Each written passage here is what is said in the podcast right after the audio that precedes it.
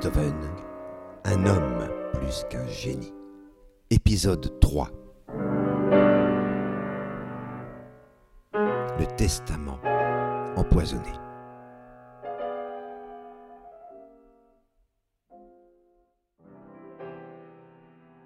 Après deux années de rémission, Karl van Beethoven, le frère de Ludwig, vient de mourir le 15 novembre 1815 de cette fichue tuberculose qui jadis avait emporté la mère Beethoven. C'est triste. Mais un problème de taille se pose de surcroît. Karl a un fils d'un peu plus de neuf ans, et la question de la tutelle se pose à son endroit. Lors d'un premier testament, vieux de deux ans déjà, il a confié celle-ci à son seul frère aîné. Quelques heures avant sa mort, il renouvelle sa volonté mais ajoute un codicie qui remet tout en question. Sachant que sa femme et son frère ne s'entendent pas, et ne voulant pas que Karl, son fils, soit séparé de sa mère, c'est à son frère et à sa femme que l'enfant doit être confié. Il est clair que Beethoven n'a jamais vraiment aimé Johanna. Après le mariage en 1806, il affichait déjà à son endroit une indifférence mêlée de mépris. Quand même, elle lui a volé son frère, avec qui il entretenait une relation presque fusionnelle. Alors, elle n'existe pas pour lui. Quand il est question de celui qui, à travers le fils de Karl, rappelle et souligne l'importance d'un nom qui est le sien, Beethoven. Rien d'autre. Et c'est ce qu'a signifié Karl dans ces deux testaments, en lui confiant à lui seul la tutelle de son fils à l'exclusion de Johanna. Alors, on comprendra que le codicille qui confie l'enfant à Beethoven et à sa belle-sœur puisse avoir un effet dévastateur quant aux espoirs qui étaient devenus, pour ainsi dire, une certitude quant à sa place de tuteur exclusif de son neveu. Il y a de quoi, en tout cas, s'interroger sur la raison d'un changement si brutal. En quelques heures seulement, Karl a changé la donne. Et pourquoi? Qu'a-t-il bien pu se passer pour l'amener à changer si brutalement d'avis? Mais quoi? Un sursaut soudain de lucidité aux portes de la mort? Une intervention de Johanna qui a parlé in extremis à son mari de la volonté de son beau-frère de la séparer de l'enfant En tout cas, soyons clairs, ce codicille va générer une véritable déclaration de guerre entre Beethoven et Johanna. Objectivement, le problème est simple. Un choix se pose entre deux choses seulement. Ou bien on considère que le codicille annule les volontés du mourant évoqué à deux reprises, le jour même et deux ans plus tôt, et dans ce cas, la tutelle est forcément partagée entre deux. Ou bien, ce codicille ne peut être tenu comme valide parce qu'il aurait été rédigé à un moment où Karl, dans l'imminence de son départ, n'avait plus suffisamment de sens critique, ou a été influencé par un autre, Johanna, évidemment. Et dans ce second cas de figure, la tutelle doit revenir au seul compositeur, conformément aux dispositions testamentaires qui auraient alors seule valeur légale. Argument en faveur de la validité du codicile. Il a été rédigé en bonne et due forme devant un homme de loi, le docteur Schonauer, et trois co-signataires présents lors du Second Testament. Argument contre sa validité, le mourant a formulé à deux reprises, de façon tout aussi officielle, sa volonté que son fils soit sous la charge de son seul frère. Mais il faudrait alors démontrer que le revirement de dernière minute est l'effet d'une perte de sens critique ou d'une influence extérieure. Face à ces deux possibilités opposées, qui seront évidemment tributaires de la bonne foi des deux parties, Seule une instance tierce peut répondre. Il revient autrement dit aux seuls tribunaux de décider. Ils seront très vite présents dans cette histoire. Mais je m'arrête avant cela sur la réaction de Beethoven quand il apprend l'existence du codicille, qui détruit son rêve de paternité avec son neveu. Et cette réaction, assurément, est assez impressionnante. Johanna a empoisonné son mari. Voilà ce qu'il affirme haut et fort. L'accusation est grave. Surtout, elle est en total décalage avec le problème du codicile, et plus encore avec l'évidence. Il n'est franchement pas trop mal placé pour savoir que son frère Karl est malade depuis deux ans. Il était là, à son côté, régulièrement. A-t-il perdu la raison? Le choc occasionné par le codicile l'a-t-il ébranlé à ce point? En tout cas, aujourd'hui, une telle accusation conduirait tout droit à une attaque en retour pour diffamation. Mais nous sommes au XIXe siècle, et la place juridique de la femme n'est assurément pas celle qu'elle a aujourd'hui. Beethoven va aller jusqu'à contacter son médecin personnel, Andreas Bertolini, procéder à une autopsie du corps du défunt. Nombre de cliniciens ou de ceux qui se réclament de la clinique en tout cas, se précipiterait aujourd'hui à parler de délire, tant cette réaction se trouve décalée de l'évidence des faits, émanant de la réalité. Mais Beethoven ne délire absolument pas. Ce qui me semble l'attester repose sur une histoire étrange qui se déroulera des années plus tard, après sa mort. Quatre ans après la mort de Beethoven, en effet, en 1831, Bertolini, le médecin qui devait procéder à l'autopsie de la dépouille de Karl, est atteint de choléra. Il se sait condamné.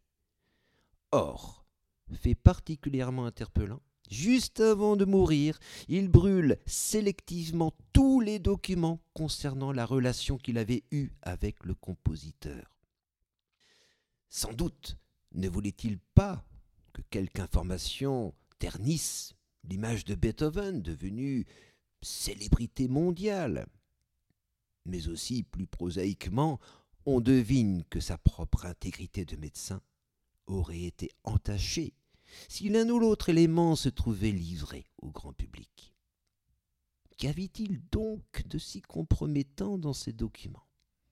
On ne le saura jamais puisqu'ils ont été détruits.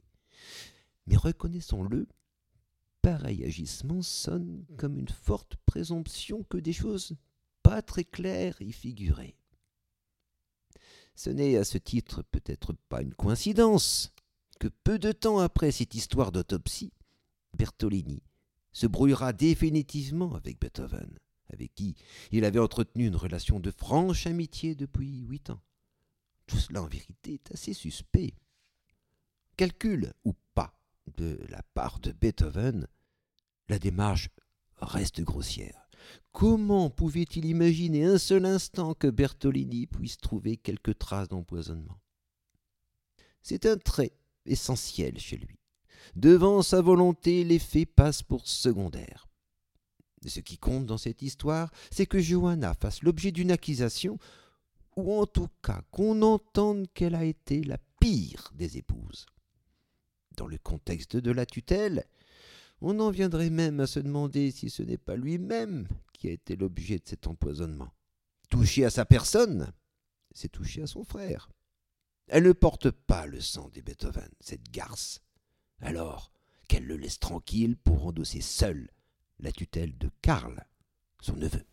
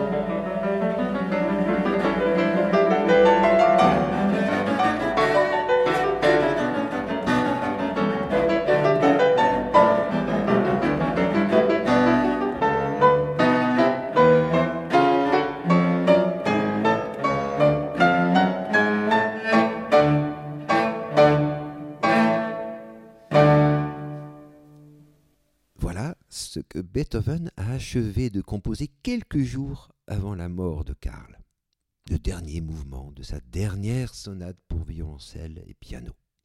Après, ce sera un silence quasiment total durant plusieurs longs mois.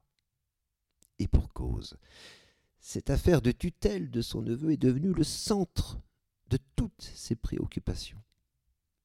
Mais je reviens sur cette histoire du testament et de son codicile, qui ouvre un chapitre terrible et souvent passé sous silence, en tout cas dans les détails sordides qu'on peut y trouver par la majorité des biographes. Bien sûr, l'examen de la dépouille de Karl n'a révélé aucun signe suspect susceptible de conduire à l'idée d'un empoisonnement. Bertolini ne pouvait quand même pas les inventer. Donc, le testament, codicile compris, est dûment enregistré à la Cour suprême royale et impériale d'Autriche le 17 novembre 1815, deux jours après la mort de Karl. La demande, formulée in extremis, que la tutelle soit partagée entre Ludwig, le frère, et Johanna, la mère, est évidemment prise en compte. Rédigé devant les mêmes témoins et un homme de loi, l'authenticité du document est scellée. Les clauses du codicile prennent valeur proprement juridique et donc incontestable. Évidemment, Beethoven ne peut l'entendre. Sa surdité va jusque-là. Il conteste immédiatement la validité du codicile et entreprend très vite des démarches auprès du Landrecht, qui est le tribunal compétent pour traiter les affaires de la noblesse et du clergé. Est-il si sûr de lui? Estime-t-il qu'il a quelque chance de succès devant une décision de justice scellée dans son authenticité? Mais bien sûr, absolument. Le devoir sacré qu'est la tutelle pour un homme comme lui ne saurait souffrir de la moindre hésitation, et encore moins du moindre doute de son bon droit. Il s'appelle Beethoven, oui ou non? Cela suffira, il en est sûr, convaincre n'importe quel juge. Pour récupérer ce que le codicile vient de lui faire perdre, il lui faut passer par la voie juridique. Peut-être a-t-il enfin compris cette évidence, après l'absurdité de l'accusation d'empoisonnement de la part de Johanna. Quelques jours après l'enregistrement officiel du testament et du codicile, il envoie au juge une lettre, rédigée par une autre main que la sienne, visant simplement à faire valoir ses droits au titre de tuteur. J'en cite l'essentiel. Mon frère bien-aimé, Karl van Beethoven, est décédé le 15 de ce mois, laissant par écrit ses dernières volontés et un testament où il me nommait tuteur de son fils, le 12 avril 1813. Au terme du paragraphe 196 du Code civil, Maintenant, c'est moi le premier qui suis en droit de revendiquer cette tutelle. Par la présente, je déclare en outre que j'entends me charger sans retard de cette tutelle parce que je nourrissais un sentiment d'affection très profond envers mon frère, parce que sa dernière volonté est pour moi sacrée, et parce que c'est à moi que plusieurs fois il a confié de vive voix de soin d'assurer le bien-être de son fils. On pouvait s'y attendre, il n'est pas question du codicile.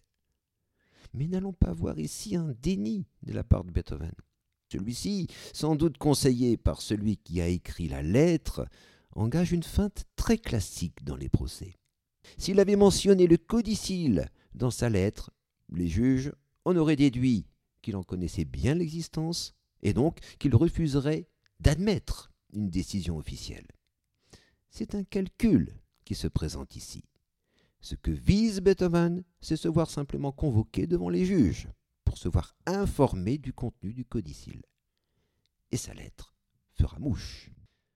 Le voilà en effet convoqué le 13 décembre, avec le docteur Schönauer, l'homme de loi sous l'autorité duquel le testament du 14 novembre et le codicile ont été établis.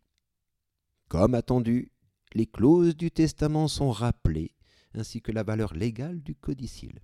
En quoi Conformément aux dernières volontés de son frère, la tutelle sera assurée conjointement par lui et sa belle-sœur, Johanna.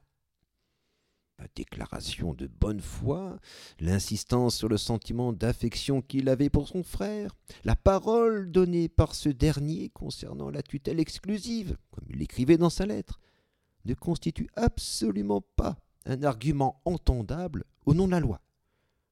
Et les choses pourraient s'arrêter là. Mais on devine que Beethoven a préparé son attaque. La loi autrichienne de cette époque est on ne peut plus claire. L'enfant qui a perdu son père sera à la charge de sa mère, sauf si celle-ci s'avère dans l'incapacité d'assumer une telle charge. Faute de pouvoir contester directement la validité du codicile, c'est là que Beethoven va trouver un angle d'attaque idéal. Car Johanna possède à son encontre un dossier judiciaire. Le 19 juillet 1811, plus de quatre ans plus tôt, elle a envisagé de vendre trois colliers de perles d'une valeur totale de 20 000 florins pour le compte d'une certaine Fraulein Kojowitz et de deux autres amis. Pour justifier aux yeux de son mari la disparition des colliers, elle mit en scène un faux cambriolage, forçant des placards, en cassant des tiroirs de sa maison. Elle ira jusqu'à accuser une ancienne domestique, Anna Eisenbach, d'être l'auteur de ce cambriolage. Faute de preuves, mais après un interrogatoire musclé, celle-ci sera innocentée. Ainsi, Johanna s'attendait à ce que l'assurance lui rembourse le montant des colliers disparus.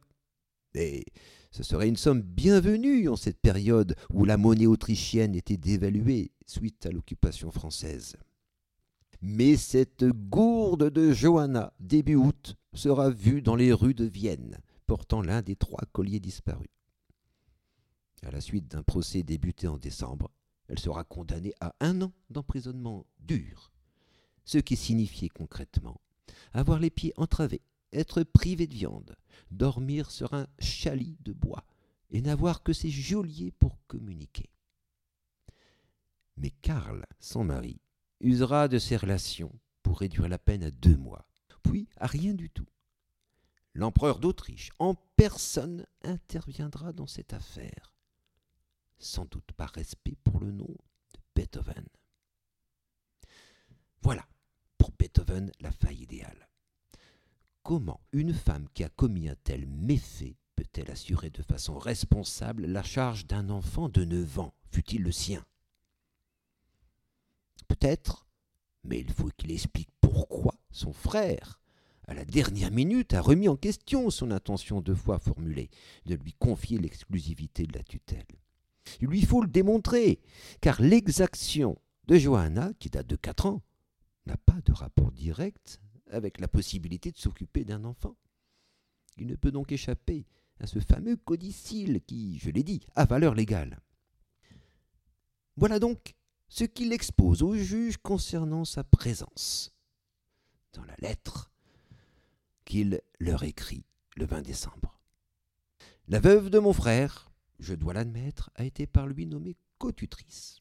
Mais cela a été fait par un codicile ajouté alors que je me suis absenté pour une heure et demie. D'emblée, on s'aperçoit que l'argument ne tient pas, car Beethoven n'était déjà pas présent au moment du testament réalisé, juste avant le codicile. Sinon, comme deux ans plus tôt, il aurait été co-signataire du document. Or, il ne l'est pas. Mais Beethoven va plus loin. Il est évident, écrit-il encore, que c'est sous la pression de sa femme que Karl a ajouté ce codicile. Mais encore faut-il le prouver. Pas de problème, assure Beethoven.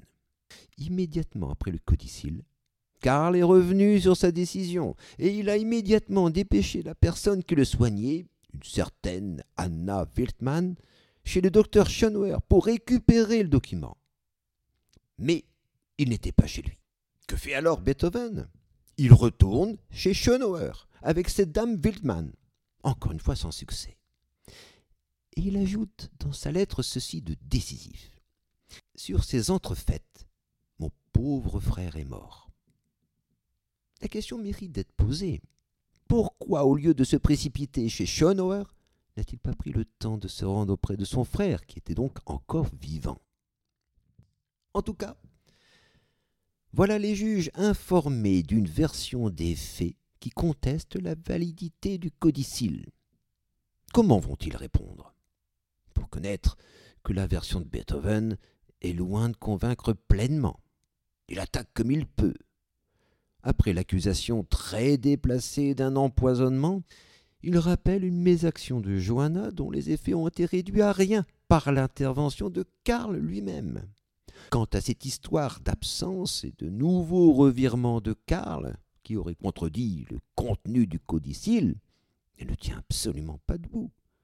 Et il a beau affirmer dans sa lettre au juge que Madame Anna Wildmann est prête à témoigner, l'histoire de la présumée tentative d'empoisonnement de Johanna, qui avait convoqué Bertolini, suffirait déjà à prêter peu de foi.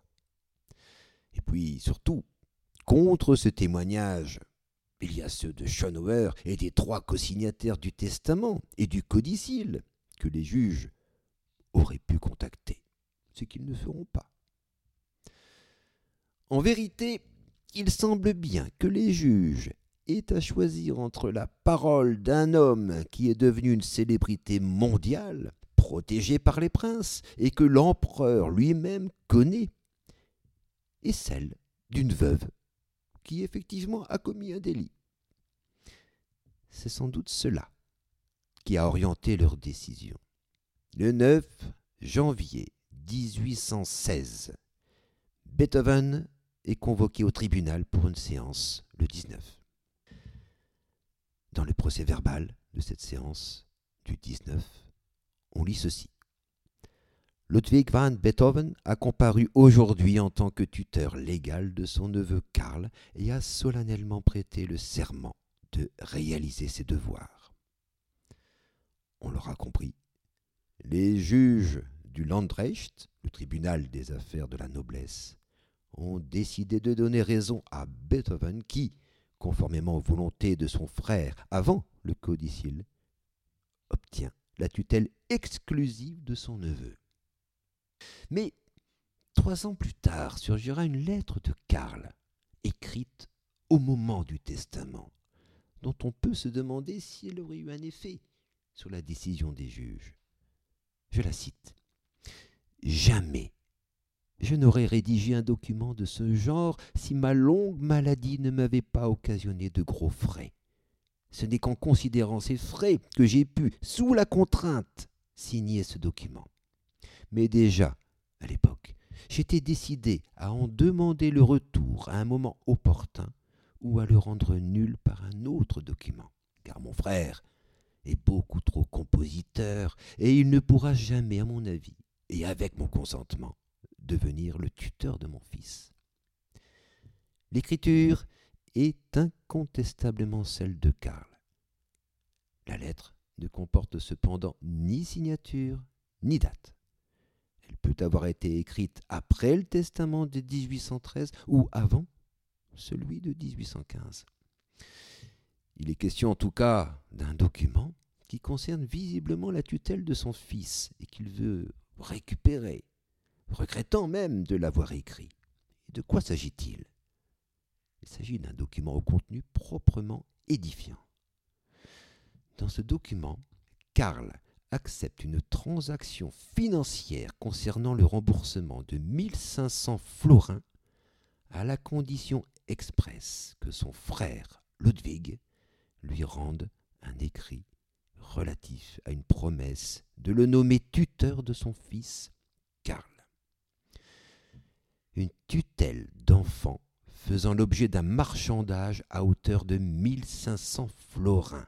Voilà de quoi il s'agit ici on aura du mal à excuser, sinon comprendre, la démarche de Karl, pour qui l'avenir d'un fils admet un tel monnayage. On sera également, sans doute, horrifié de l'agissement du compositeur, qui présente ici un visage qui écorne considérablement l'image idéale qui lui colle à la peau depuis près de 200 ans. La réalité est pourtant bien là, sans phare, même s'il est impossible de la situer au niveau calendaire la tutelle de Karl a bel et bien fait l'objet d'une transaction financière entre les deux frères. Malade, Karl avait besoin d'argent. Ludwig lui a fait un en échange de quoi il recevait la promesse d'assurer la tutelle de son neveu après la mort de son frère. Mais les juges, à l'époque où Beethoven envoie sa lettre, en décembre 1815, n'ont pas connaissance de cet écrit de Karl. Cela aurait-il modifié leur décision? Rien n'est moins sûr. L'affaire est-elle donc classée? Certainement pas, car on l'aura sans doute noté. À aucun moment il n'a été question de ce que l'enfant, qui est pourtant l'enjeu premier de la tutelle, pouvait en dire. Et cela, comme on le verra, ne sera pas sans effet. Cette affaire de la tutelle ne fait que commencer.